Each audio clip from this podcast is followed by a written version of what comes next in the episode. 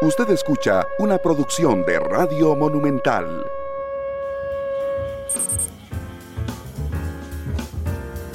de Costa Rica, 12 en punto de la tarde. ¿Qué tal? Muy buenas tardes, bienvenidos a Matices. Muchísimas gracias por acompañarnos. Ahora sí, yo soy Randall Rivera, ¿cómo les va? Muchas gracias por estar con nosotros hoy en horario normal, dichosamente de 2 a, 3.30 de la tarde. Saludos a las personas que nos están haciendo el reporte de sintonía ya. 100, ya estamos llegando en el Facebook Live a 20 segundos de haber arrancado. A Gustavo Martín Fernández, a Carlos Muñoz, que nos saluda en Washington, a eh, William Daniel Barrantes en Esparza, a Lupe Monge, que nos saluda desde Tibás, a Carlos eh, desde Ciudad Quesá, a Chico Fonseca. Saludos, Chico, por eh, acompañarnos. Muchas gracias a todos por estar con nosotros, igual que a Marco Vargas. Hoy será un programa muy interesante y muy útil. Además, saludo Juan Pablo Solano en Facebook, saludo Mariel y Viviana Navarro en Facebook también. Yo les recuerdo que también nos pueden escribir en el WhatsApp 899-35935, igual que pueden observar el programa en vivo a través de Facebook y esta noche a través de Canal 2, Denis en Cartago, Juan Carlos López, Alfredo Blanco, eh, Mauricio Vargas, Martín Padilla en Nueva York, Selvin Sojo en el Caribe Sur del país, Manuel Rodríguez, William Peraza, este, Dorian Cubero desde Sabalito de Monterrey, esto es en San Carlos, a Martín Torres, a Manuel Ortega, muchas gracias, qué chiva recibir tantos este, mensajes de ingreso. Les decía que hoy va a ser un programa muy interesante, pero particularmente muy útil, porque eh, realmente si hay algo que debería de preocuparnos a todos los costarricenses, es la cantidad de personas que están sin empleo en Costa Rica, más de 400 mil personas. Es decir, más de 400 mil familias tienen alguno de sus miembros, muchas veces del que dependen, sin trabajo. Y en Costa Rica existe estructuralmente un problema que es que el desempleo que tenemos históricamente, no solo por la pandemia, versus las oportunidades de trabajo que generamos, no están empatados. Es decir, hay una diferencia entre la oferta que tenemos y la demanda de empleos que tenemos. Y eso hace todavía más difícil conseguir trabajo. Y cuando resulta que sí tenemos alguna competencia de ese montón de trabajos que están disponibles, porque sí los hay, una de las eh, de los retos que nos imponemos a nosotros mismos es cómo transmitir, cómo enfrentar ese proceso de enviar el currículum, que tiene que tener un currículum, que tiene que tener este, la entrevista, cómo nos tenemos que comportar en la entrevista. Bueno, un montón de cosas. Y para eso invité hoy a dos expertos eh, del Grupo Innova, sus directores. Ella es eh, Gabriela Roberti. Eh, Gabriela, ¿cómo estás? Bienvenida a Matices, ¿qué tal? Un placer. Encantada de estar con usted el día de hoy. Muchas gracias. Y también está Salvador Ismayel, que es director también de Innova. Eh, Salvador, bienvenido a Matices. ¿Qué tal? Un placer, Randall. Gracias por la invitación. Muchas gracias. Supongo que son venezolanos los dos. Sí, ambos somos venezolanos. Sí, sí. Por un momento dudé del, del acento, después no tuve ninguna duda. Pero están aquí, ¿verdad? Están aquí en Costa Rica. Sí, nosotros tenemos acá en Costa Rica operaciones, de hecho también en Colombia, en Venezuela y en Panamá. Ok, y eso me da, yo siempre le pregunto, cuando oigo un acento extranjero, le pregunto, ¿y cuánto tiempo lleva aquí, Gabriela? Grupo Innova, bueno, tiene trabajando algún tiempo, pero físicamente estamos acá desde hace ya tres años. ¿Y usted tres años? Tres años. ¿Y qué tal? ¿Cómo le ha ido aquí? Ya, ya empezamos, empezamos conversando la entrevista, pero no importa. ¿cómo claro, de verdad que excelente, don Randall. Eh, Costa Rica es un país muy hermoso y los ticos, por supuesto, también, también lo son. es un país de muchísimas oportunidades.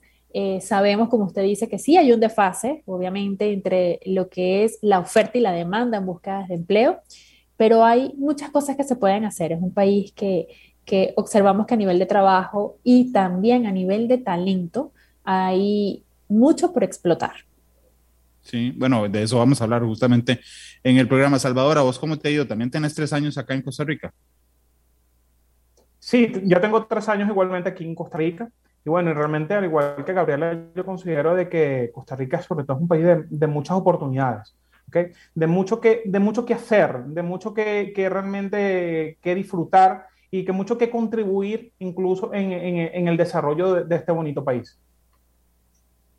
Muchas gracias a los dos por haber escogido a Costa Rica para, eh, para estar. Y bueno, entremos en materia. Sí, yo hablaba de ese desfase, ¿verdad? Ese desfase nos da algunas cosas.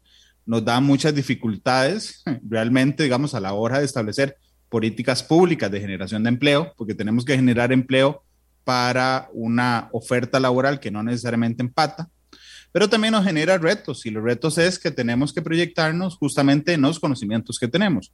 Muchas veces, por ejemplo, en, en las hojas de vida no incluimos conocimientos que tenemos porque no tenemos un título de ese conocimiento, pero realmente es una habilidad que tenemos.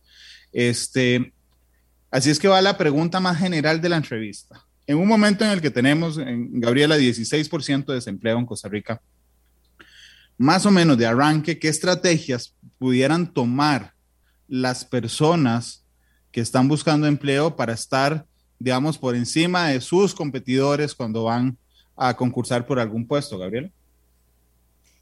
Ronald, fíjese que hoy en día eh, los procesos de selección han cambiado, ¿no? Y se han transformado porque, bueno, el mundo gira y se han transformado también gracias a lo que tiene que ver con la tecnología, ¿no? Una de las cuestiones claves que tenemos que hacer como candidatos, primero, es el autoconocimiento. Tenemos que conocernos, saber cuáles son nuestras fortalezas para explotarlas y por supuesto mostrarlas y saber cuáles son nuestras oportunidades de mejora para trabajar en ellas. Cuando digo que los procesos de reclutamiento se han transformado muchísimo, es porque la tecnología juega un papel fundamental. Y como candidatos tenemos que saber que cuando elaboramos un currículo, por ejemplo, tenemos que tener palabras claves, porque ahora se leen a través de inteligencia artificial, donde tenemos que explotar muchísimo y trabajar las habilidades blandas. Y una de ellas, donde principalmente a veces en Grupo Nova pasa mucho, que se ve un currículo perfecto, pero hay habilidades blandas que carecen algunos candidatos, y una de ellas es la comunicación. ¿Ok? Entonces, trabajar nuestras habilidades de comunicación es sumamente importante para llegar a ese público objetivo, ese empleador. Uno no va a poner en el currículum súper expresivo y llega a la, entrevista. Hola, eh, sí, hola. Eh, digo, esa, uno, desde que uno está entrevistando, dice, ah, aquí exagero un poquitillo. Pero, pero, eh, Salvador, ¿qué es una hoja de vida? Porque los, digamos, mi generación se acostumbró a que una hoja de vida pones el nombre, la licencia, si tener licencia de conducir, me refiero, si tener licencia a conducir, la edad, eh, que ya no debería ir, pero bueno, mm, históricamente ponemos la edad, ponemos el estado civil, que tampoco debería ir, pero lo ponemos. Después va la formación académica y los trabajos, listo. Y esos son los machotes, además, que encontramos en Word. Sigue siendo ese el concepto de hoja de vida, porque a mí me parece un poco injusto, Salvador, reducir una persona a tres aspectos, datos personales, eh, formación académica y, este, y, antigüedad laboral o historia laboral, Salvador. Bueno, bueno realmente, eh, don Randall, eh, estos son de los puntos sobre todo que cuando se está buscando un perfil en cualquier organización son puntos importantes, ¿no? Evidentemente, primero se tiene que tener un conocimiento eh, básico o sea, acerca del candidato, llámese cuáles son sus datos personales. Pero hay un punto importante que debe de tener ahorita cualquier CV, es un extracto de realmente quién nosotros somos. ¿Por qué? Porque realmente, sobre todo, cuando hablamos de procesos de reclutamiento, muchas veces, a veces hablamos de procesos de reclutamiento bastante masivos. Y eh, debemos buscar la forma de enganchar en un corto, en, en, un primer momento al reclutador. ¿Cómo? Con un extracto no mayor de cuatro o cinco líneas, las cuales digas quién no somos nosotros y realmente qué nos puede diferenciar. Incluso qué es lo que nosotros podemos aportar a las organizaciones. Es importante, adicionalmente, lo que es el, la experiencia laboral, porque la experiencia laboral en gran parte es lo que nos va a decir sobre todo hacia qué área nosotros nos estamos especializando. ¿Qué pasa? Que nosotros nos hemos encontrado muchas veces se ve las cuales eh, vienen y dicen experiencia laboral y hablan administrador. Pero administrador es un área muy, muy amplia y realmente dentro de, un, dentro de una organización, el área financiera y administrativa, pueden haber diferentes departamentos. Pero nosotros no sabemos exactamente qué es lo que está buscando. ¿Qué quiere decir esto? De que vamos a entonces, ¿cuál es, cuál es la recomendación? De que se hable en cada uno de, los, de las experiencias laborales cuáles son las responsabilidades y cuáles son los logros de cada, en cada uno de los puestos en los cuales se ha obtenido. Adicionalmente, bueno, evidentemente es importante también el tener y conocer eh, cuáles son los estudios y las formaciones con las cuales cuenta, en este caso, el candidato, para ver si evidentemente cubre las expectativas de lo que exactamente se está buscando en, la, posición. Sin embargo, existen otras opciones aparte del CV. Y para esto tenemos ahorita eh, lo que es el, el video CV. El video CV es un formato el cual no viene a suplantar el CV tradicional, sino es el uso de eh, un video en la cual nosotros vamos a plasmar de una forma mucho más reducida nuestra experiencia y lo que nosotros somos como, como profesional.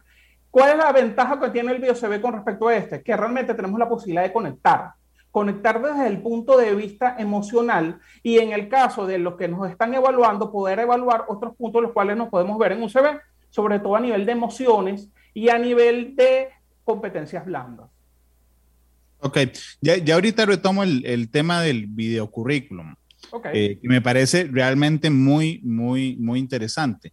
Pero en lo básico, digamos, en la hoja de vida básica, entonces me parece genial meter esta, como, como el bio que uno pone en, Twitter, ¿verdad? Que es un resumen que si les entendí bien, Gabriela, debería ser, digamos, algo así como, eh, soy un periodista costarricense acostumbrado a trabajar en equipo y a liderar proyectos que tienen que ver con y a trabajar bajo presión y además eh, le doy enorme importancia al conocimiento de mi equipo, algo así cortito. Correcto. Sí, no mayor a cuatro líneas. Y ese, esta es una duda que yo siempre he tenido. debería ser, porque yo, yo, yo veo mucho que son poco consistentes con lo que uno puede notar. Es decir, viene un periodista y me trae una, o manda, ni siquiera la, trae, manda una baja de vida, ¿verdad?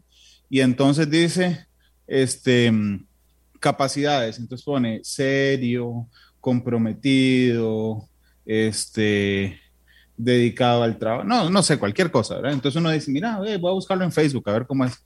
Y lo busca en Facebook y lo primero que uno me dice, suave, resulta que ni es serio, ni es comprometido, ni, ni nada, o voy a la bio de, digamos, diría, súper tolerante, voy a Twitter y en la bio me dice, no le aguanto nada a nadie, y me dice, ah, suave, suave. Digamos, hay que ser consistente en todos los, vamos a ver, en todas las proyecciones que hagas de quién sos vos, eh, Gabriela. Total. Una de las cosas que siempre recomendamos a los candidatos es esa consistencia que tienen que tener entre lo que es su currículo y las redes sociales, porque el reclutador generalmente indaga más allá de lo que está en el papel. Entonces uno busca, y sí, como usted dice, uno busca Randall River a ver qué información adicional sale. Y lo que está en las redes no se oculta. Ahí hay huellas que quedan eh, en todas esas redes sociales hay un histórico. Una de las cosas, de hecho, que siempre recomendamos, no puedes hablar mal de algo, de una experiencia pasada también laboral, porque lo hemos visto mucho, que En, en LinkedIn eh, colocan eh, que es una red social laboral, en este caso, la recomendamos ampliamente, pero colocan allí eh, me fui del trabajo porque mi jefe me, eh, de verdad que es insoportable, que no. Entonces, eso hay que evitar hacerlo en las redes sociales. Igualmente, uno puede colocar en, en, distintas redes como Facebook, Instagram y otras, Twitter, colocar fotos personales, pero nada que sea moral y éticamente contrario a lo que nosotros estamos vendiendo y exponiendo. Sí, claro, Salvador, porque aquí yo sé, y ahorita vamos a hablar de eso también, lo importante que es LinkedIn, pero, pero, pero, digamos, el ecosistema de redes sociales es más amplio. Es decir, yo no puedo decir, no, no, suave, es que yo esa historia de que me voy porque ya no aguanto a mi jefe, la conté en Facebook, no en LinkedIn, entonces no lo pueden tomar en cuenta para mi perfil profesional. Bueno, eso, eso es mentira. Yo normalmente analizo integralmente a los candidatos, Salvador. Sí, totalmente. Realmente, de verdad que algo que, que se ha demostrado sobre todo este tema de la digitalización es de que ya realmente no hay nada oculto y de que sobre todo las personas que están en las redes sociales tienen evidentemente un, una ventana de lo, que, de lo que es su vida y de lo que hacen tanto dentro como fuera desde el punto de vista laboral. Ahora, esto es lo que nos invita a nosotros a ser responsables y ser cónsonos entre lo que nosotros hacemos y mostramos y lo que nosotros nos estamos vendiendo. Incluso ser cónsono en, dentro de la organización en la cual nosotros estamos y cuáles son los valores los cuales profesan en dicha organización y qué es lo que nosotros estamos mostrando afuera. Puede que a lo mejor digan, bueno, esta es mi vida personal y puede que así lo sea, pero realmente al final se termina generando entonces ese choque de interés o ese choque de, de, de esa diatriba entre lo que realmente es, ya va, es una persona que se muestra y dice que es una persona responsable y moralmente comprobado, pero en las redes sociales muestra otra cosa. Entonces al final se hace la pregunta, ¿quién realmente es la persona? Sí, sigamos hablando un momento del, del currículum, porque hay gente que tiene un machote currículum. Es decir, yo tengo un único currículum, ¿verdad? Entonces, ustedes lo saben bien, en los procesos de comunicación, lo primero, en cualquier proceso de comunicación, lo primero que uno se pregunta es a quién le voy a hablar. Si yo voy a hacer un noticiero, digo, bueno, ¿a quién le voy a hablar? Si hoy hago matices sobre este tema, digo, bueno, hoy, ¿cuál es mi audiencia? ¿A quién le voy a hablar respecto a esto? Cuando uno hace un currículum, Gabriela, debería de partir del mismo principio. Es decir, no puedo tener un machote y que me salgan 10 ofertas de trabajo de naturaleza completamente diferente y a los 10 les mando el mismo machote currículum, ¿verdad? Este, cuando están buscando habilidades diferentes, Gabriela. Sí, y eso es algo que ha sido un error repetido y constante en los candidatos. Tienen un solo CV y ese es el CV que envían. Y va a depender hacia dónde nos estamos postulando. Vuelvo con el ejemplo que Salvador comentó hace poquito de un administrador, porque es algo que todo el mundo conoce, ¿no? Entonces decimos, yo soy administradora, eh, pero en este caso yo estoy buscando una administradora que esté más enfocada a la administración de recursos humanos, que lleve planilla, que lleve, ok.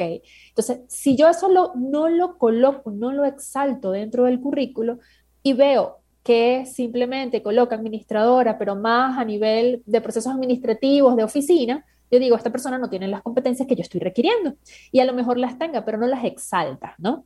Eh, es importante que el currículo no solo esté enfocado hacia nos, a lo que tenemos en este momento, sino hacia donde nos estamos proyectando como profesionales, ¿no?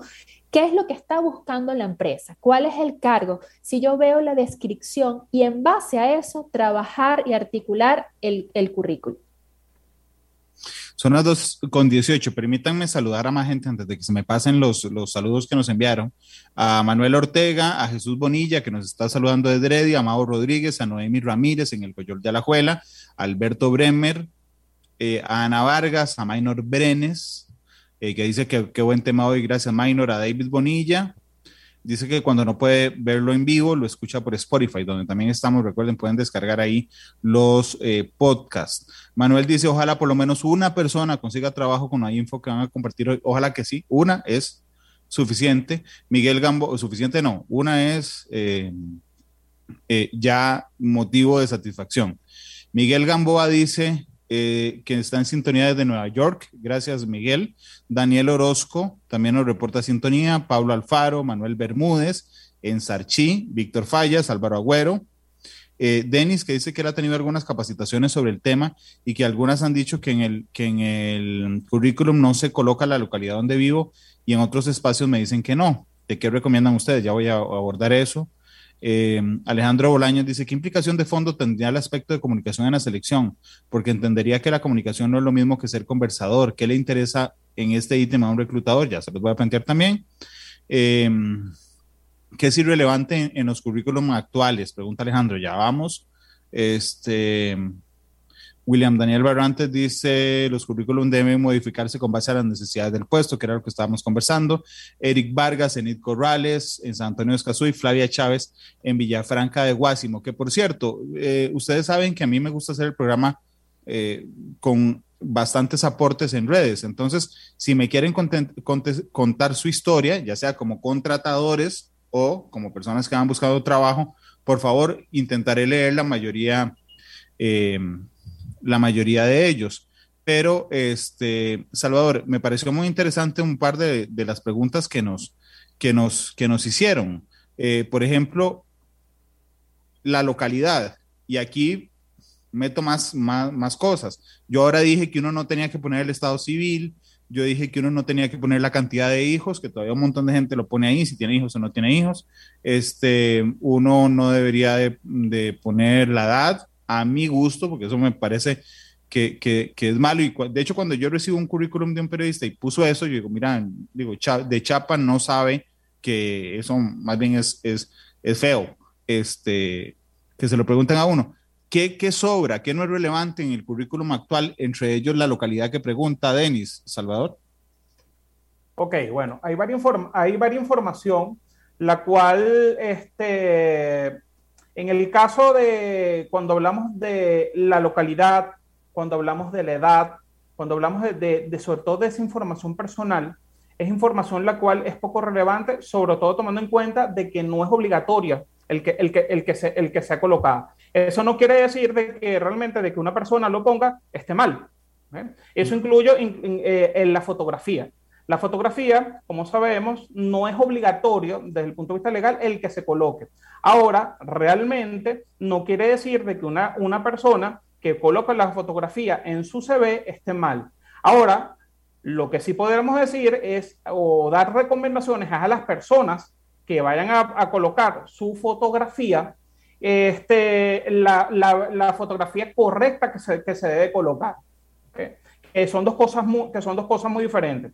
¿Okay? El colocarlo o no colocarla, y si la vas a colocar, que sea una, una fotografía que realmente sume. Igualmente hay, otro, hay otros temas que a lo mejor son importantes eh, a la hora de qué es lo que realmente sobra en un CV.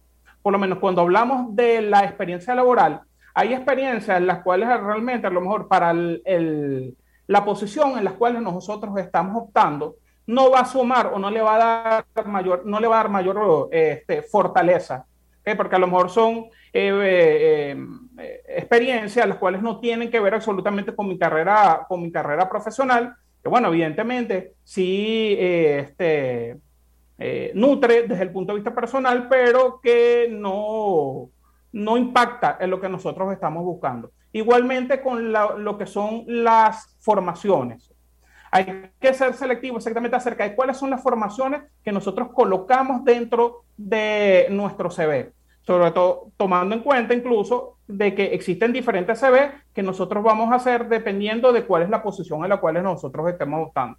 Entonces, a lo mejor eh, eh, formaciones las cuales sean de tecnologías obsoletas, o eh, este, formaciones las cuales nosotros hicimos hace 10, 20 años y ya realmente están totalmente caducas, a lo mejor ya realmente es redundante en, en, en, nuestro CV. Y lo que debemos hacer es realmente colocar aquellas formaciones las cuales realmente vayan directo y que inciden de forma directa en la posición en la cual nosotros estamos. Qué dicha, no hay que poner ni el kinder ni la escuela, porque, porque Salvador, vos te reís, pero, pero, pero Chicos, vean, chicos en Facebook que, que, están escuchando, por favor, pónganme sí, sí, así, nada más. Sí, sí, sí. Los que hayan leído un currículum que traiga la escuela, es decir, que diga sexto grado 1988 en tal lugar, y digo 88 porque, bueno, no, yo fui en el 94, pero digamos, ahí, o todavía así, ya el nivel altísimo, digamos, es kindergarten, este, los patitos de la tía, eh,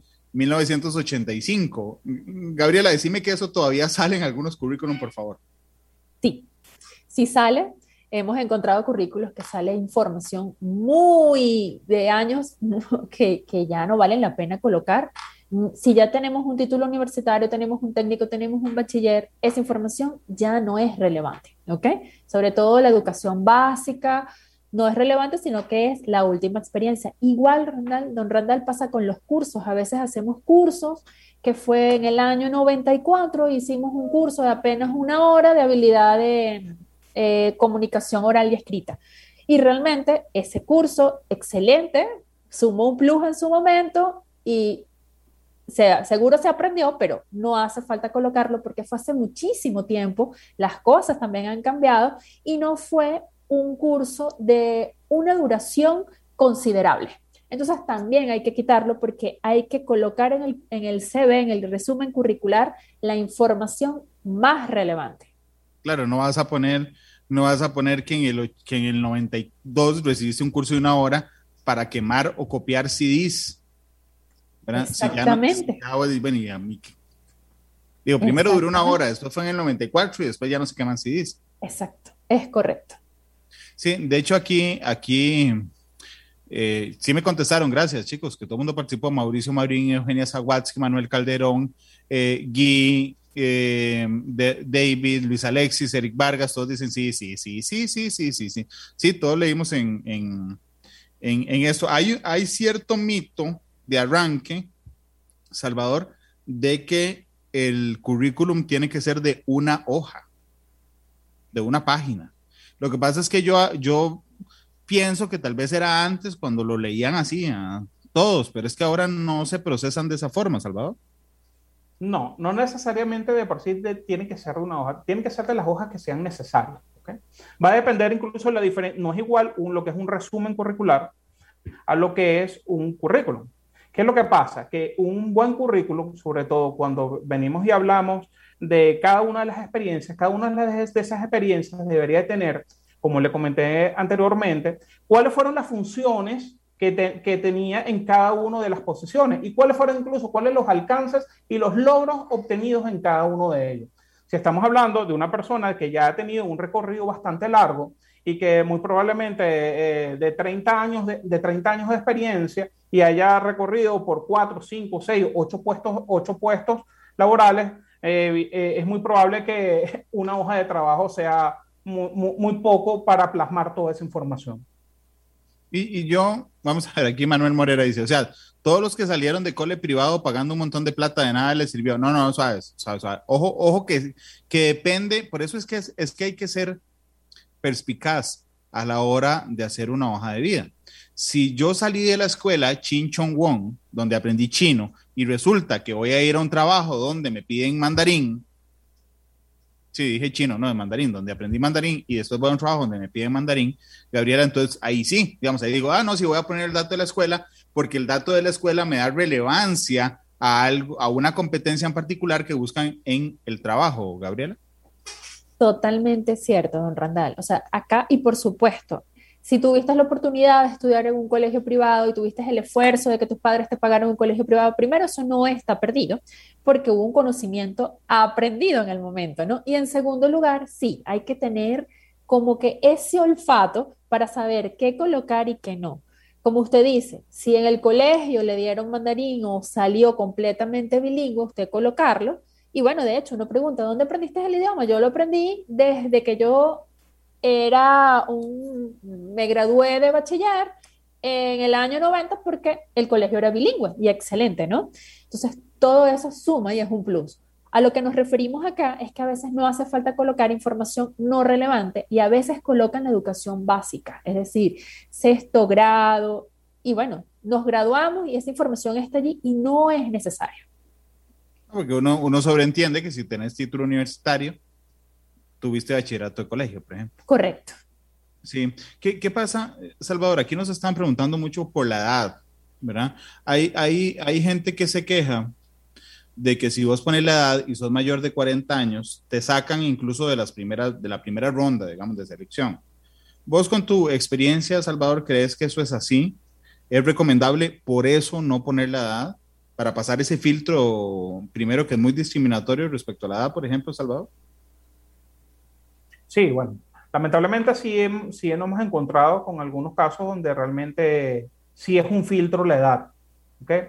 Sin embargo, este, es algo que no, que no debería ser así, porque evidentemente de que cada, cada edad decimos que tiene su magia y realmente que las personas de que ya tienen cierta trayectoria tienen un know-how que realmente que de verdad de que es mucho para aportar a las organizaciones. Esa es por una de las razones de las cuales mm, eh, nosotros consideramos que no es recomendable el colocar la edad dentro de, la, dentro de las hojas de vida. Y que realmente en este caso se evalúe al candidato, en verdad, por eh, la calidad y lo que tiene para ofrecer para la organización y no por la edad que pueda, que pueda tener. Una de las importancias, Gabriela, que, que, que pudiera tener este análisis, me parece también, también pasa porque, por ejemplo, si yo, si están buscando, no sé, vamos a ver. Eh, voy a poner un ejemplo de mi área. Están buscando un periodista senior, apenas. eh, digamos, para eh, ciertas labores. Y resulta que yo tengo tres maestrías en comunicación. Eh, verá que la gente dice, es que me, dicen que estoy sobrevaluado. Es probable que esté sobrevaluado. O, o, digamos que sepa mucho más de lo que requiere el puesto, pero eso no es falta de perspicacia de nuevo a la hora de hacer la hoja de vida, decir, suave, vamos a ver, esto es lo que están buscando, si yo me voy muy arriba, seguramente la respuesta va a ser, no, no, usted, usted viene a trabajar aquí y mañana se va a ir para otro lado porque tiene muchísimas eh, facultades académicas, Gabriela. Sí, como tú dices, es cuestión de, una, de perspicacia, saber qué colocar y qué no, de acuerdo hacia dónde nos estamos postulando. Aunque, don Randall, le comento que siempre para nosotros el conocimiento no resta, suma la experiencia, los posgrados, las maestrías, los idiomas, a la final va a sumar. Y cuando nosotros postulamos a un candidato, a un cliente, decimos, bueno, don Randall, aquí está la persona, el periodista que usted desea, este tiene un poco más, pero tiene tres maestrías, como usted indica, pero a la final es un plus para usted. Entonces, realmente eh, se trabaja de esa manera. Nosotros siempre, entre más la persona aprenda y tenga conocimiento, pues muchísimo mejor para los puestos requeridos. Ok, bueno, eso, es, eso me parece importante porque a veces, y, yo he hecho mi currículum en la vida, a veces uno dice, mira, y si me brinco tal cosa, eh, porque no es relevante para, para mm, la organización en la que estoy buscando trabajo, digo, no, porque es que el reclutador va a decir, ay, qué raro, vamos a ver, aquí me apareció que renunció a tal trabajo en 2014 y aquí apareció en Rando en 2017. ¿Qué habrá hecho estos tres años?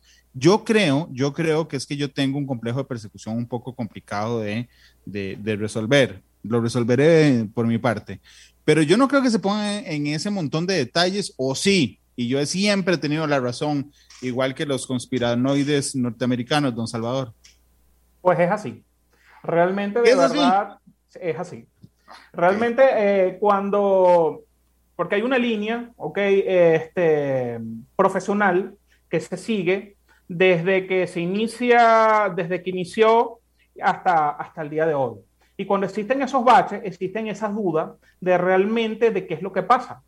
Sin embargo, bueno, nosotros nos hemos encontrado con sorpresa, bueno, que pueden haber existido incluso a veces temas personales, los cuales eh, generaron de que la persona durante un par de años estuviese fuera de una organización. Muchas otras veces es porque, bueno, ellos se fueron y eh, fueron emprendedores o estuvieron de asesores en, sus áreas de experticia y luego, luego posteriormente volvieron, volvieron a emplearse. Existen muchas posibilidades. Lo que sí es, eso, eso es verdad y es uno de los puntos importantes que se evalúan cuando eh, un reclutador está buscando a, a, una persona. Es que realmente qué pasó en, eso, en esos baches de, mm, de tiempo, sobre todo eh, largos. A lo mejor hablamos de un mes, bueno, no, eh, eh, es poco significante, pero cuando hablamos ya de años, ya eh, empieza a generarse esa duda. Son las 2.33. Yo sé que ustedes viven en Costa Rica, sé que están muy agradecidos de vivir aquí y que cuando uno va a un país solo habla cosas bonitas del país que lo recibe. Pero necesito, por favor, que sean duros y directos en eso. Hoy que se, Gabriela, que se, eh, que se busca tantas habilidades blandas, con el conocimiento que ustedes tienen de nuestro mercado, ¿creen ustedes que efectivamente nuestros sistemas educativos, nuestro sistema de formación, eh, impulsa, potencia esas habilidades blandas o más bien tenemos que desarrollarlas después, Gabriela? Sí, no están uniformes, ¿ok? Y sí se ve un desfase en estos momentos que se percibe y es preocupante eh, a futuro entre los muchos egresados, porque no podemos decir que son todos, porque siempre hay alumnos que destacan y colegios que destacan en los sistemas públicos y privados, por supuesto, pero sí, y eso es eh, se, ve, se observa, y no es mentira que hay un desfase ahorita entre lo, que es los colegios públicos y los colegios privados, que ahí debe, se debe trabajar. Adicionalmente, eh, no todos los colegios, no puedo decir que absolutamente todos, sé que muchos colegios están trabajando en estos momentos lo que son las competencias blandas. Eh, a nivel de comunicación, a nivel de negociación, a nivel de percepción, pero no son en todos.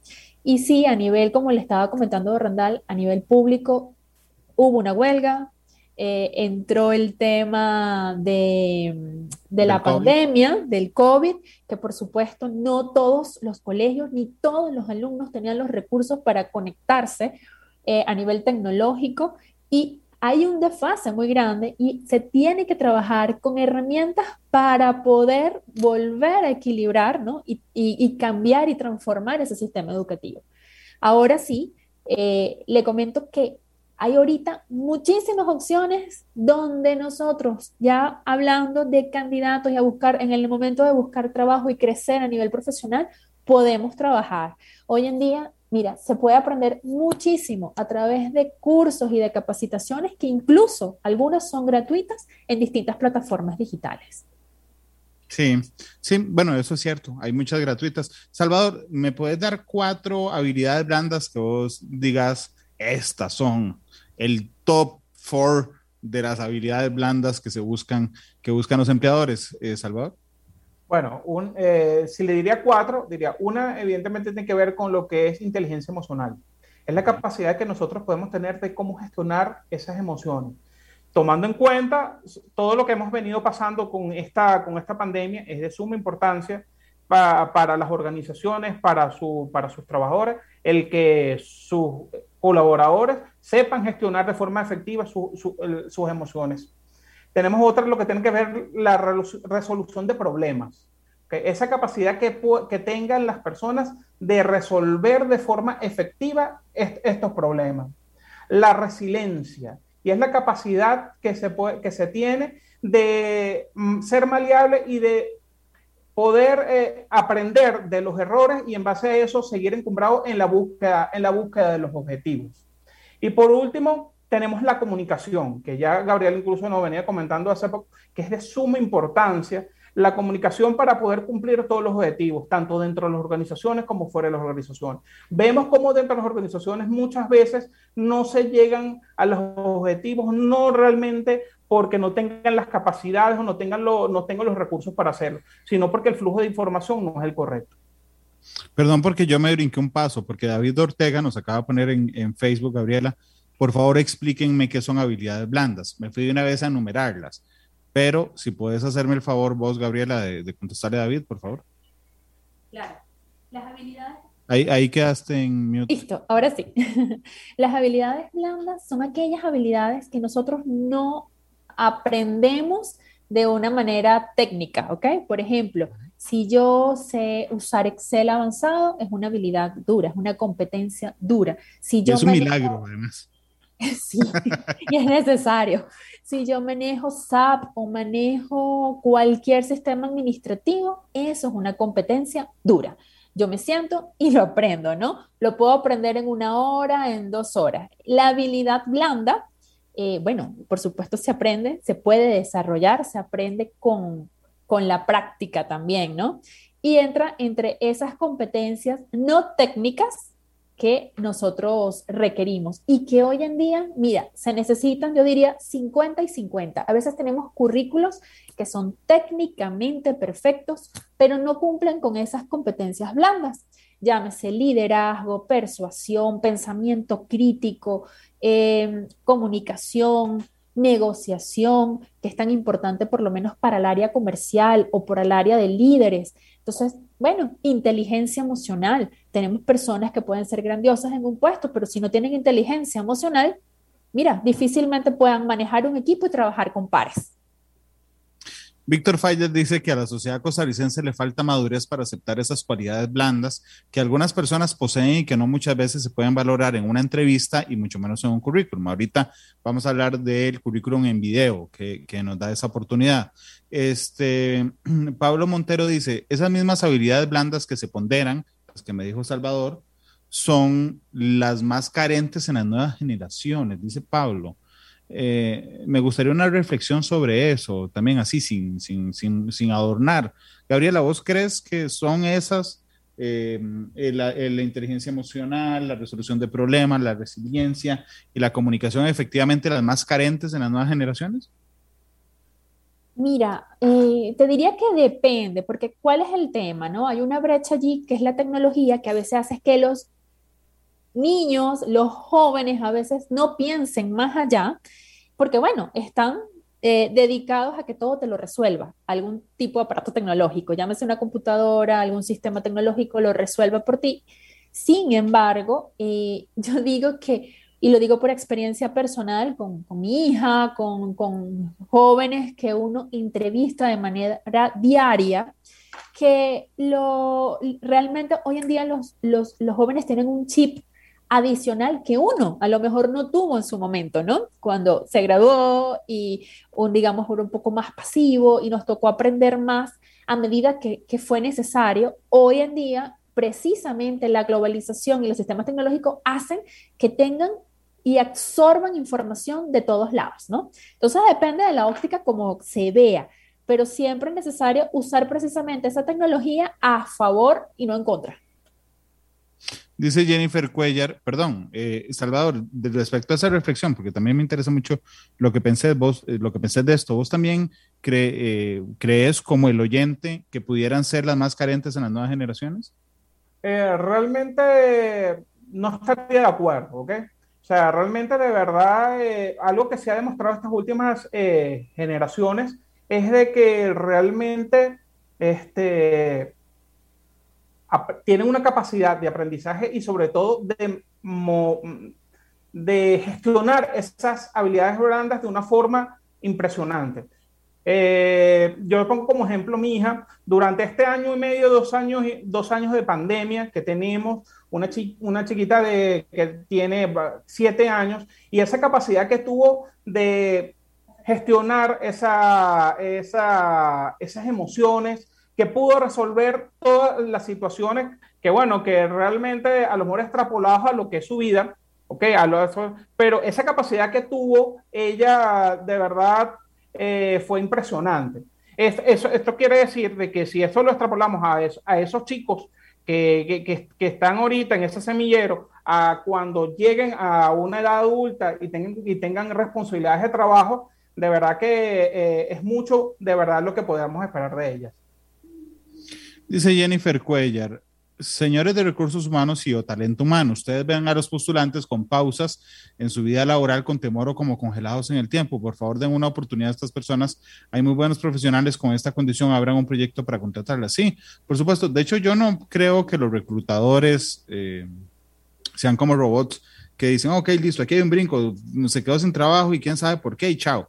No, yo, por lo menos con los que yo he topado en la vida, normalmente son muy profesionales y lo que hacen es preguntarle a uno, mira, ¿y qué pasó en esos años? Que no, digamos, normalmente eh, esa es la, la, la gestión adecuada.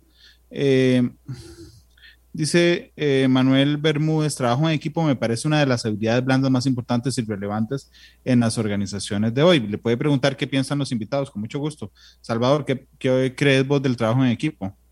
Bueno, el trabajo en equipo realmente es indispensable. De por sí, una organización nunca puede verse como una persona o como un jefe. Al final, eh, eh, un departamento o una, una, organización completa es la suma de diferentes eh, habilidades y de diferentes talentos, las cuales yo incluso lo hago como un símil a una orquesta. A una orquesta donde cada uno tiene un papel fundamental y donde para que suene, suene bonita esa orquesta, tienen que eh, eh, tener la sincronización eh, adecuada. De, igualmente, las organizaciones son lo mismo. Cada una tiene un papel fundamental, llámese el Departamento de Recursos Humanos, llámese el Departamento de Finanzas, el Departamento de Producción, y en cada uno de los departamentos igual. Y para que eso ocurra, es fundamental de que, de que exista realmente un trabajo en equipo coordinado, donde exista un liderazgo que lleve a cada uno de sus miembros al, cumplimiento efectivo de, la, de, esos objetivos eh, organizacionales. Saludos a Nelsi Calderón, que nos saludó a través de WhatsApp en el 899-35935. Eh, saludos, vamos a ver.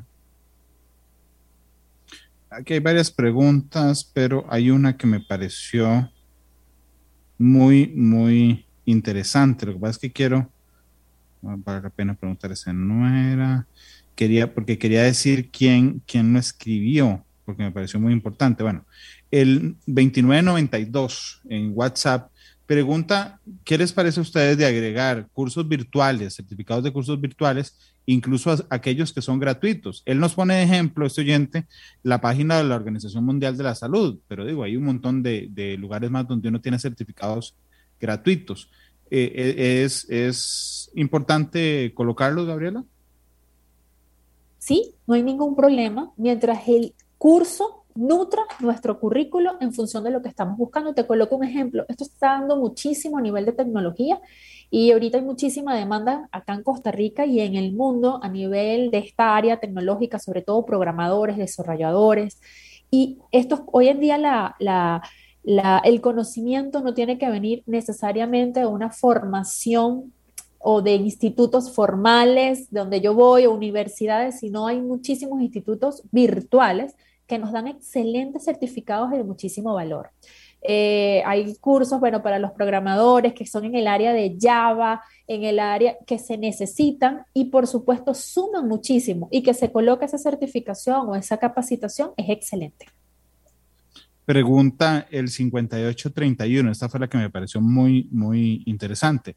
Si hoy, hoy, 11 eh, de octubre, sería recomendable poner en el currículum si uno tiene las vacunas contra el COVID-19. Salvador, ¿a vos qué te parece? Realmente eh, este, no lo veo relevante, ¿ok? Eh, va a depender, bueno, evidentemente de cuáles sean las políticas que se vayan implementando, en este caso el, gobierno nacional, con respecto a esto. Pero mientras no haya nada formal con respecto a esto, no tiene por, no tiene por qué haber esa información dentro, del, dentro de la hoja de vida o el currículum del, del, del postulante. Sí, yo vi que Gabriela se quedó reflexionando y hizo, no, porque eh, Gabriela, me parece a mí por lo menos que, lo, que el orden adecuado sería, si te llaman después y te sirve a una de las políticas de la empresa, de sus colaboradores, digamos, pero no, no adelantar una información que es privada en salud en ese tema. ¿Estamos de acuerdo? Totalmente de acuerdo. Esa Son las dos. Se debería colocar. Son las 2.47. Por aquí me estaba diciendo eh, Alejandro, que hace una pregunta muy interesante. Dice, pero las habilidades blandas se exploran más en las entrevistas, ¿no les parece? O, efectivamente un reclutador se orienta desde la mención de esas habilidades blandas en el currículum vitae. Gabriela. Sí, eh, eh, de hecho, en el currículo vitae, que está escrito como tal, el currículo que conocemos, ¿no? Eh, se pueden nombrar o no se pueden nombrar y es cierto que ahí nos vamos muchísimo más a la parte técnica. ¿Dónde lo podemos resaltar más en esta descripción que nosotros coloquemos de cuatro líneas que habíamos hablado? Porque que tiene que ir en el currículum escrito. Puedes colocarlos porque si, por ejemplo, tienes una gran capacidad de liderar equipos, eso es algo que, que bueno, si estás optando para un cargo de coordinador o de gerente, yo digo, oh, esta persona ya ha liderado equipos de trabajo y eso es importante, ¿ok? Eh, ahora bien, eh, cuando hablamos de video currículo, por supuesto, ahí buscamos conectar muchísimo más a través de la emoción y trabajamos bastante con lo que son nuestras habilidades blandas. Y en la entrevista, eh, la persona que está entrevistando profundiza e indaga un poquito más sobre estas habilidades. ¿Cuál, es, Salvador, cuál es la práctica correcta, antes de ir a la pausa, del reclutador? Si yo mando el currículum y a mí no me escogen, y yo estoy todos los días rezando, ay, que sea, que sea la llamada, que sea la llamada. Pregunto, ¿la práctica correcta es llamar a decirme, don Randall, vea, muchas gracias por participar del proceso, pero hemos escogido a otra persona o no llamar, porque hay muchas que no llaman? Realmente la responsabilidad de nosotros como reclutadores debería de ser el contactar a cada uno de, los, eh, de las personas con las cuales se converse para darle la información, sea positiva o negativa, para, del resultado de la, de la búsqueda. ¿okay? Eh, sí, incluso, muy probablemente, esta persona, aun cuando para este proceso de reclutamiento a lo mejor no se ha seleccionado, eso no quiere decir que para posteriormente no pueda participar en otro. Y por tanto, eh, se, se termina incluso generando un vínculo con cada uno de los candidatos y uno y, se tienen presente. Se va, se, eh, posteriormente, incluso no los, no los, contacta posteriormente para saber si siguen, si siguen eh, sin empleo o si están empleados, dónde están trabajando, para de esta forma este, tener un seguimiento y eh, tenerlos presentes en futuras oportunidades. Son las 2.50. Permítanme ir a la primera pausa comercial. Regresamos a hablar del video currículum, que me parece además este, muy interesante. Eh, ese será el tema en la segunda en la segunda parte del programa. Que por cierto, eh, a la gente que hoy ha estado tan linda colaborando un montón, nos escribe un montón en Facebook, en WhatsApp, eh, cuéntenme las loqueras que han hecho con el currículum, porque yo he recibido aquí, aquí en la oficina, currículum aburridísimos. O sea, es decir, que uno dice, ay, qué pereza leerme esto. Bueno, y hay otros que yo digo, qué chido le quedó este currículum. Y, en concepto y en forma, ¿verdad? Digamos que yo digo, mira, se tomó el tiempo de hacerlo muy chiva. Cuéntenme, porfa, qué loqueras han hecho en temas de, de, de currículum y cómo les han salido esas loqueras además en temas de currículum. Son unas 2,51. Vamos a la pausa y eh, regresamos con más. La radio de Costa Rica, 2 de la tarde con 54 minutos. Gracias por estar con nosotros. Yo quiero además aprovechar e invitarlos mañana a Matices. Mañana también estamos en horario normal. Eh, mañana 12 de octubre. Esa fecha ha cambiado de título un montón de veces. Digamos, en algún momento fue el descubrimiento de América. Cuando yo estaba en la escuela era el descubrimiento de América, como si no hubiera existido antes. Después lo cambiaron por el encuentro de culturas pero realmente cuando uno lo ve, se sienta y lee un poco de historia, y no fue un encuentro, digamos, fue una salvajada realmente. Entonces, eh, digo, no fue que llegaron los españoles y nos trajeron regalos de, ay, bien, qué dicha, qué linda tierra tienen, sino que fue un proceso sistemático de violencia y de conquista. Yo invité mañana al historiador Vladimir de la Cruz para que nos acompañe a entender cómo fue ese proceso de conquista de nuestra América. Y ¿Cuál va a ser la visión general de esa entrevista? Justamente eso, el proceso de violencia y de conquista.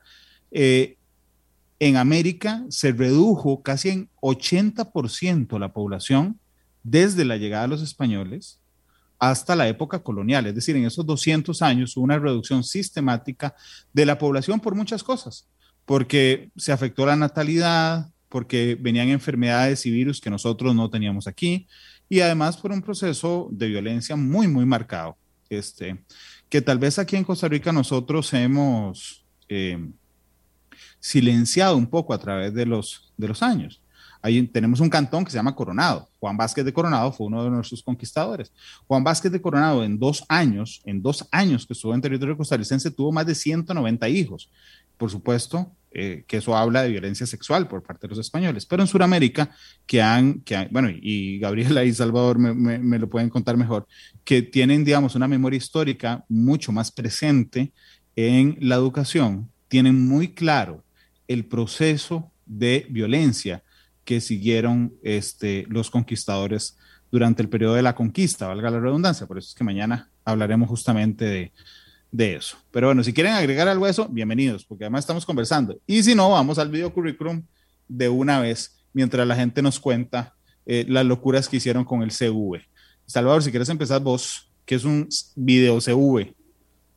Bueno, un video CV, incluso como te comenté hace rato, no es, no viene a suplantar el CV escrito, eh, eh, impreso. Yo digo CV porque me regañan. Okay. Ustedes enseñaron la B pequeña. Sí, exactamente, el CV. Eh, el, el, video CV no, no, no viene a, suplantarlo, viene a complementar. Incluso se basa tomando en cuenta, bueno, la que con lo que tú iniciaste, bueno, de la alta tasa de desempleo que existe y de que, bueno, de que existen gran cantidad de personas las cuales no consiguen empleo. Y, y, y a lo mejor es una reflexión que yo invito a decir de, realmente de, de qué es lo que nosotros no hemos hecho.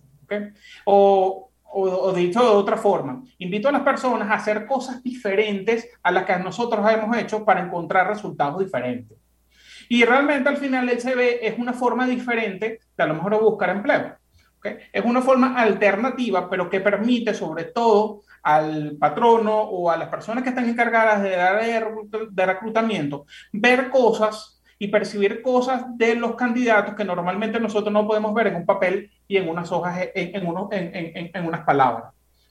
Es, eh, es la capacidad que puede tener, entonces, a lo mejor en un corto tiempo a través de un video, el cual puede ser de alta factura, como puede ser incluso elaborado con un teléfono celular, pero que sobre todo, tenga la capacidad de conectar con las personas, tenga la capacidad de poder mostrar quién somos realmente, desde el punto de vista tanto profesional como desde el punto de vista personal.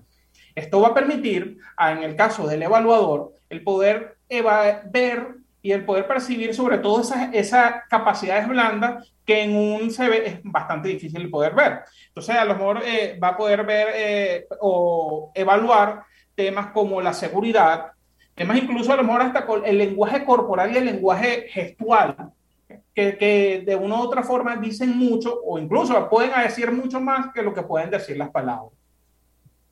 Sí, realmente, eh, digo, yo, yo recuerdo que aquí en la radio hace muchos años, cuando empezamos el proceso de conversión de las, de las emisoras, eh, lo que hicimos fue que el ejemplo que nos daba siempre la gerencia era la misma. Usted va a una calle y hay 10 vendedores de naranjas.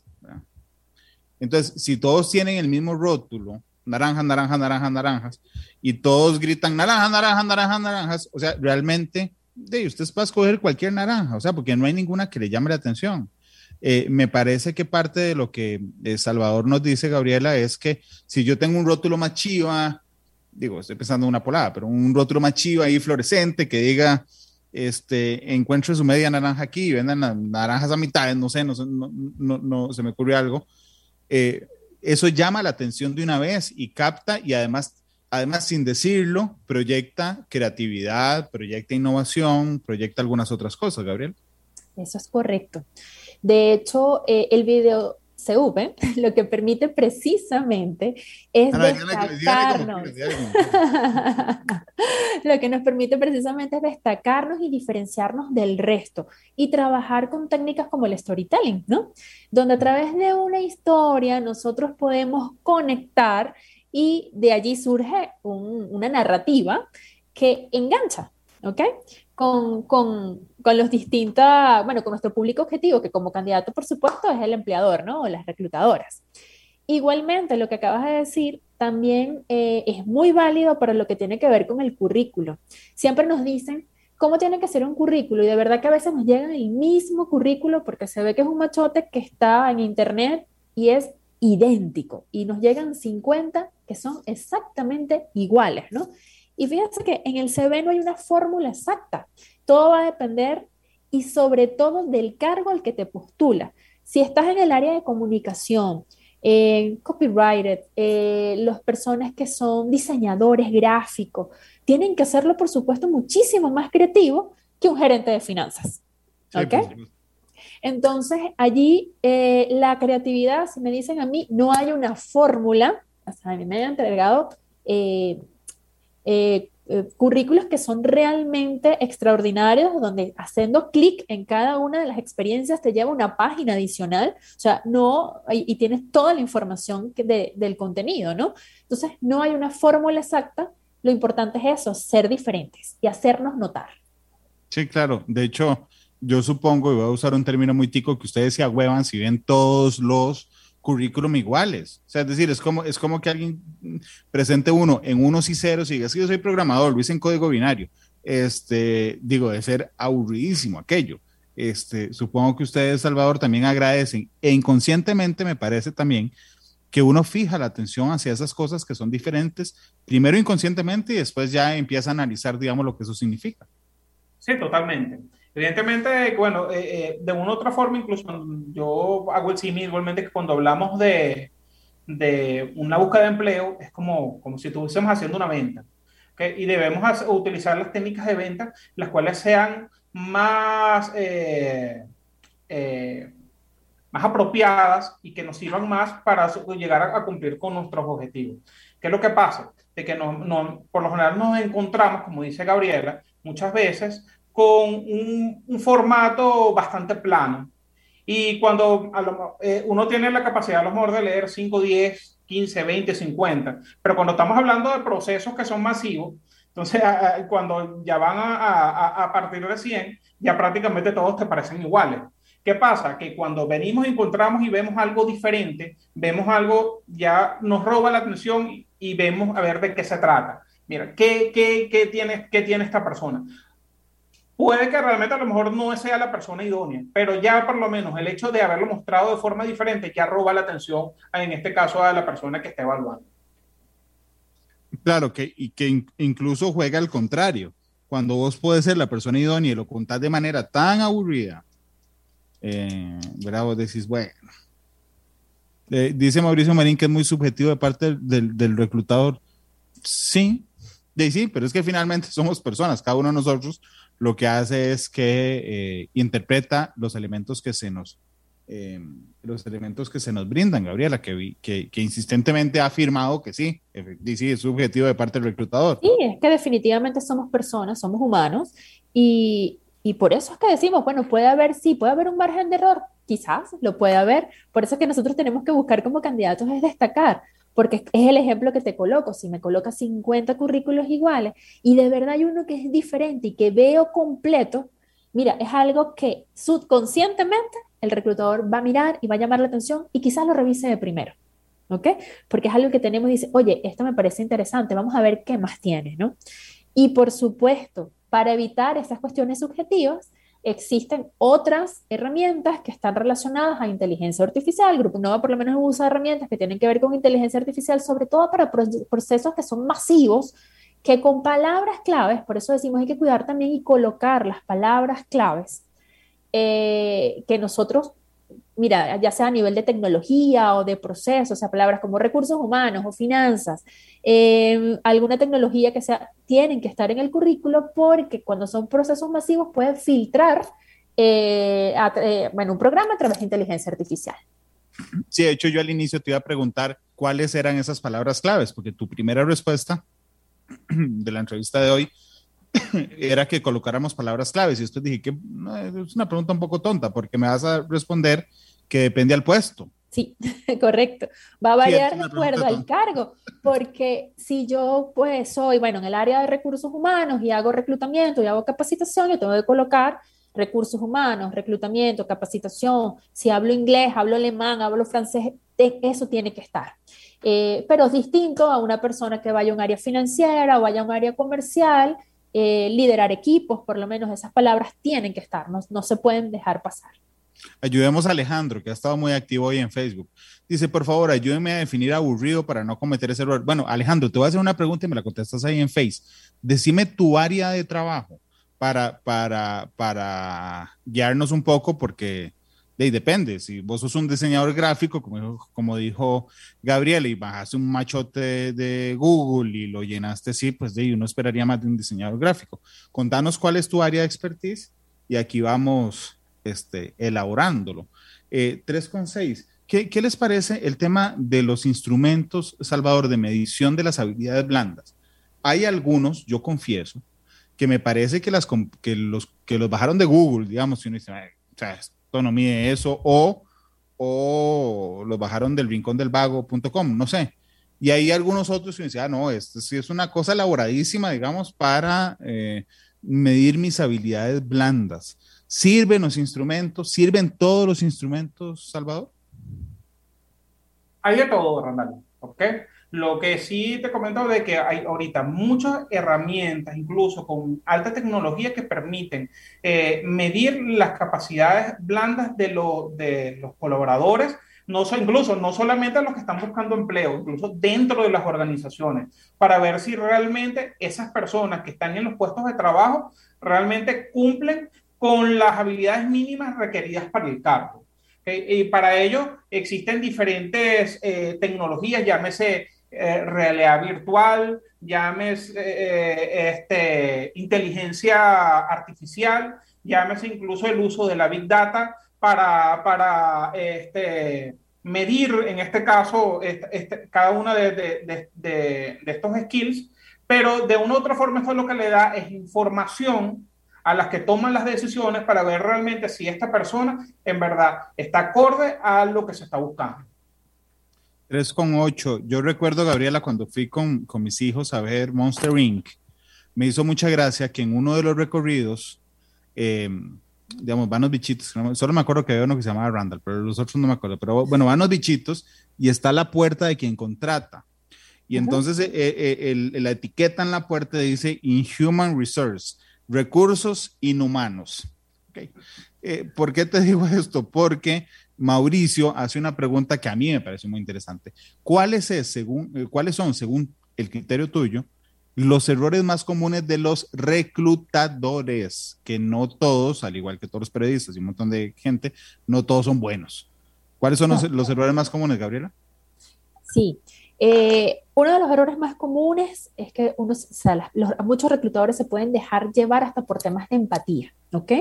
Mira, don Randall me cae buenísimo, entonces vamos a, darle la oportunidad para, para el cargo, ¿no? Y aquí hay que estar muy conscientes que no se trata de que me caiga bien una persona, de que seamos muy empáticos o de que también seamos amigos o familias, porque en muchas ocasiones pasan en los reclutadores que están los recomendados. Y generalmente a veces esos recomendados no tienen la experiencia que el cargo requiere. ¿Ok? Y en cuanto a la empatía, porque bueno, este, este, esta posición yo puedo decir, bueno, mira, eh, tengo una persona, la persona es súper seria, o la persona realmente, bueno, uno, uno por supuesto es humano y tendrá más feeling con algunos candidatos que otros, pero eso no quiere decir que sean mejores a nivel profesional que ellos, ¿no? Entonces, el darle la oportunidad, sobre todo hay que ser bien, bien neutro, bien imparcial para tomar la mejor selección de acuerdo a lo que requiera es el cliente. Pregunta una oyente, dice, me gustaría una opinión de qué piensan los empleadores acerca de las personas que tienen alguna mancha financiera.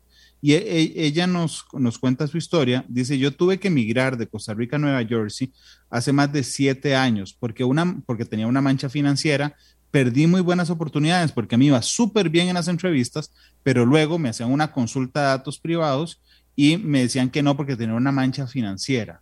Eh, yo realmente, Salvador, estoy como a la mitad, porque hay una parte que digo, sí, pero el patrón no tiene que decir, no, imagínate, con una mancha de este tamaño, pero por otro, soy un fiel creyente de que la gente necesita oportunidades y que no iba a llenar esa mancha financiera sin trabajo. Este, ¿Cuál es el criterio profesional de ustedes, Salvador? Bueno, con respecto a esto, realmente, bueno, yo creo que eh, consideramos de que hay que darle apertura, en este caso, a estas personas, dependiendo, va a depender evidentemente cuál es también esa mancha financiera, ¿ok? O sea, hay casos de casos con respecto, con respecto a esto, pero por lo general debería, o el criterio de, nosotros debería ser el darle oportunidad a estas personas para que estas personas pudieran eh, subsanar estas, esta, esta, esta, llámese, estos errores que pudieron haber, que se pudo haber cometido en algún momento bajo algunas circunstancias. ¿Vos qué pensás de eso, Gabriela? Bueno, Randall, de hecho, en Grupo Innova como tal, nunca, no hemos, eh, dentro de nuestra política, nosotros no revisamos marchas financieras, ¿no? Sin embargo, nosotros somos una reclutadora y a veces cuando mandamos un candidato, Puede que revisen el cliente o puede que no. De hecho, le puedo decir que nosotros tuvimos hace, yo creo que fueron como seis meses de un cliente que el candidato, mira, había pasado las entrevistas y me dijeron, Gabriela, no nos vamos por Pedro, nos vamos por José, porque Pedro tiene una mancha financiera. Era política de ellos, pero era por ser una organización que, bueno, pertenece al ramo financiero.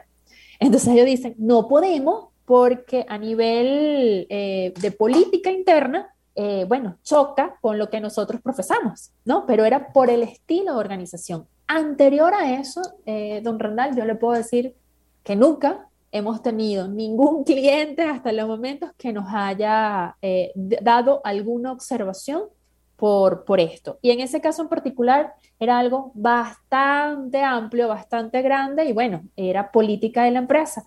Pero de parte de nosotros, siempre, bueno, hacemos un llamado que precisamente, ¿no? Y, está una cuestión humana de decir, ¿cómo vas a pagar si no trabajas? Entonces, bueno, requieres la oportunidad para subsanar las deudas, ¿no?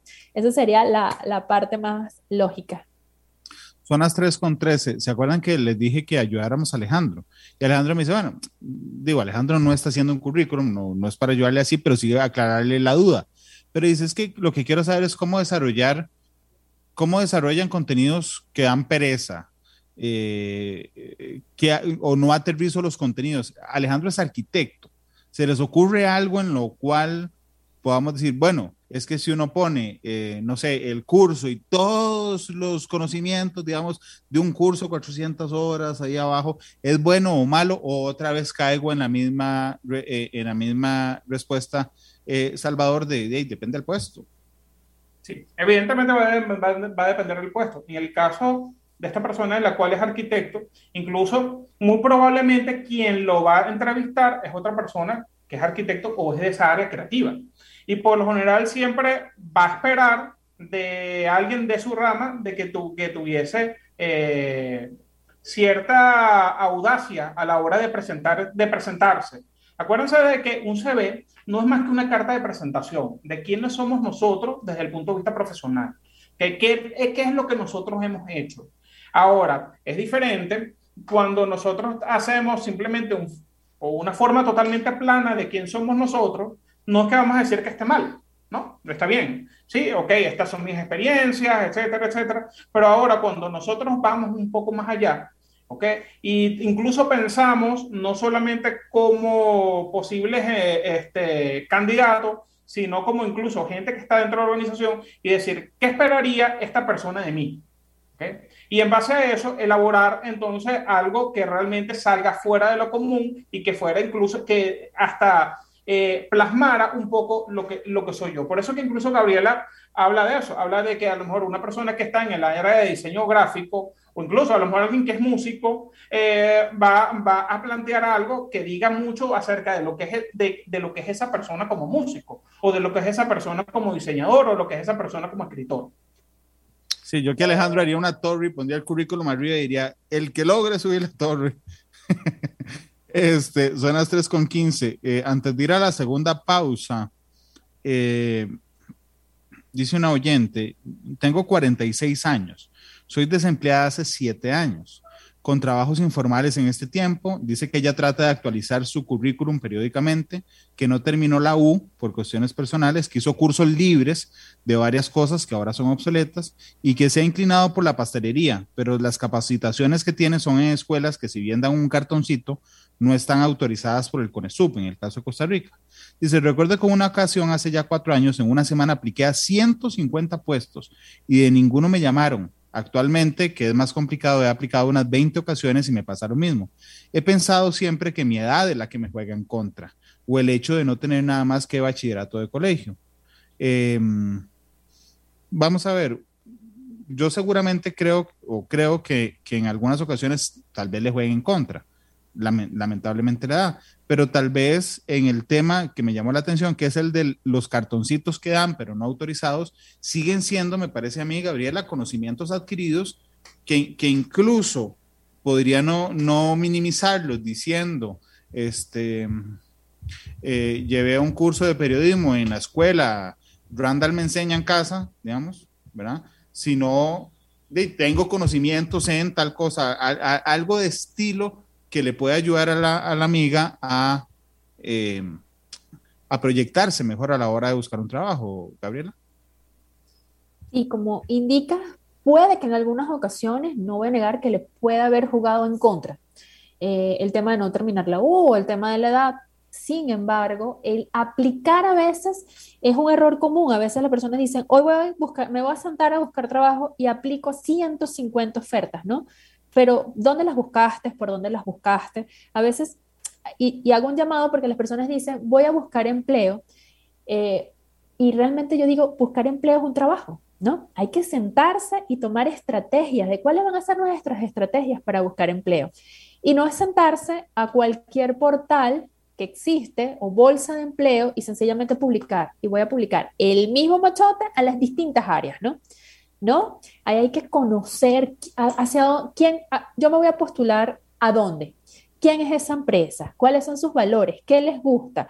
Voy a buscarlos, voy a, voy a trabajar incluso, una de las cosas que, que hay que trabajar eh, es en las, la, las redes eh, personales, las redes sociales, en este caso LinkedIn, es sumamente importante trabajarla, trabajar nuestra marca personal. Todo eso es lo que nos hace a nosotros ser atractivos a la hora de buscar trabajo no solamente sentarnos y postular a las distintas ofertas.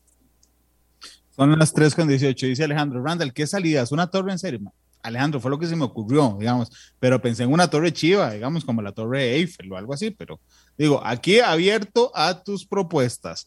Son las 3 con 18. Permítanme ir a una pausa, Rudy. La última, Rudy dice, me gustaría saber para qué empresa trabajan ellos y si eh, hacen procesos de contratación tipo masivo.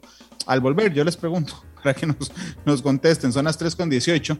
Yo les cuento que yo siempre al invitado o invitados del programa les pido que escojan una canción para cerrar el programa. Así es que vamos a ir a la pausa. Regresamos un minuto y medio, que es lo que tenemos después de la pausa y vayan negociando la canción. Son las 3 con 19. Por ahí me preguntó alguien en, en, Facebook, el hijo de 12 años siempre pregunta que cómo enseñarán en España el proceso de conquista de América. No tengo idea, pero vean, recientemente una autoridad española eh, regañó al Papa, que le pidió perdón a, a, México por, por el proceso de conquista, y dijo que es que nosotros teníamos que estar agradecidos porque ellos nos dieron civilización y religión. Bueno, eso tal vez nos dé una pista de, cómo se enseña la conquista en España. Entonces con 19 vamos a la pausa y regresamos con más. Porque la realidad tiene muchos tonos, matices.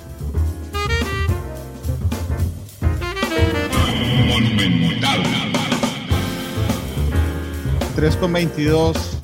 Gabriela Roberti y Salvador Ismayel nos acompañan, son directores de la empresa Innova, ya estamos cerrando el programa eh, nos quedan dos minutos, pero quería robarles 30 segundos para una pregunta que nos hace la colega Marianela Cordero que dice, ¿el, el, el currículum se da impreso, se da una llave USB, se da en LinkedIn?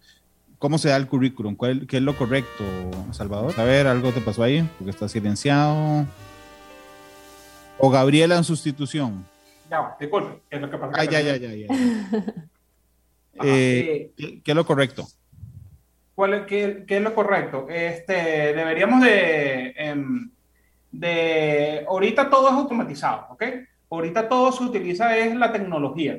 Eh, debería ser a través, evidentemente, a través de correos electrónicos, a través de portales, eh, las cuales nosotros podemos brindar en nuestro, nuestro CV, incluso a través de páginas específicas donde, en, LinkedIn, donde nosotros podemos eh, eh, ubicar nuestro, nuestro CV para la vista de, de sobre todo de ese, de ese mundo eh, de profesionales, las cuales hacen convergencia en, en dicha, en, en, dicha, en dicha página.